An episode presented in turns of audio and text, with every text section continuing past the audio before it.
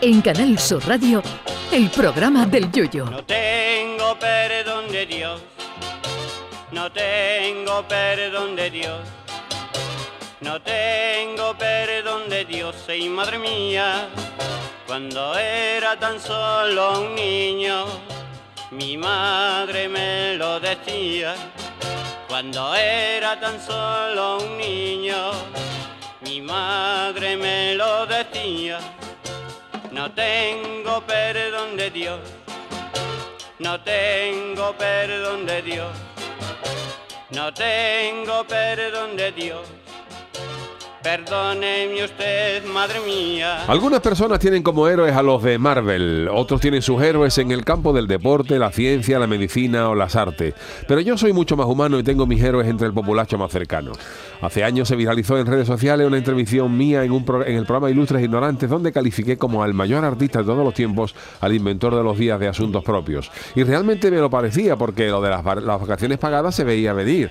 Eh, llegaría tarde o temprano, pero una vez conseguido eso, que una mente superdotada se sacara de la manga cinco días más de rascadura de Juanelo por la mismísima cara y sin tener que darle explicaciones a nadie, si eso no supera ya a Miguel Ángel o a Leonardo da Vinci, que venga Dios y lo vea. Pero cuando uno ya creía que el cenit de la genialidad había tocado techo, nos encontramos con otro héroe sin capa. En esta ocasión se trata de un gacho de Reino Unido que lleva 15 años de baja y ha denunciado a la empresa porque dice que no le sube el sueldo. Si esto ya no es de premio Nobel, que venga Dios y lo vea. No sé qué más tendrá que hacer este señor. Resulta que este genio trabajaba para IBM y se puso malo en el 2008, dándose de baja laboral. Estuvo así en el 2013 cuando le presentó una queja a la empresa por el pago de sus vacaciones. ¡Ole!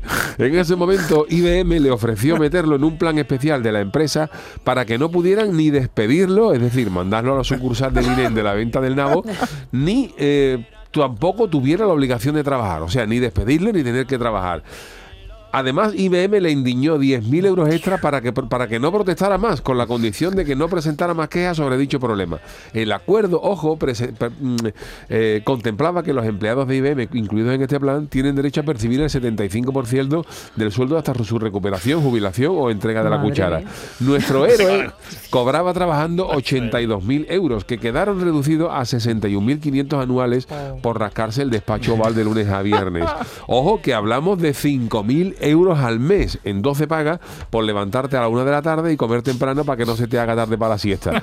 Pero se ve que lo que para el resto de los mortales sería para comprarle una placa y un jamón de jabugo al director de recursos de, humanos de IBM, para nuestro héroe se quedaba corto. Y el gachón, ni corto ni perezoso, ha denunciado a la empresa porque dice que no le ha subido el sueldo en todos estos años y ha pedido por poder adquisitivo. Esto ya, yo aquí ya me pongo de pie y aplaudo hasta que las palmas de las manos se despellejen por el roce y me salgan boigas como quesos de bola. Se puede tener más arte, señoras y señores, pero claro, la justicia inglesa no entiende de héroes de tal calibre y en el juicio con la empresa le ha dicho a nuestro genio que tururú, tururú, one more for you. Y el juez a revisar el caso ha estado a punto de decirle que se cambia por él.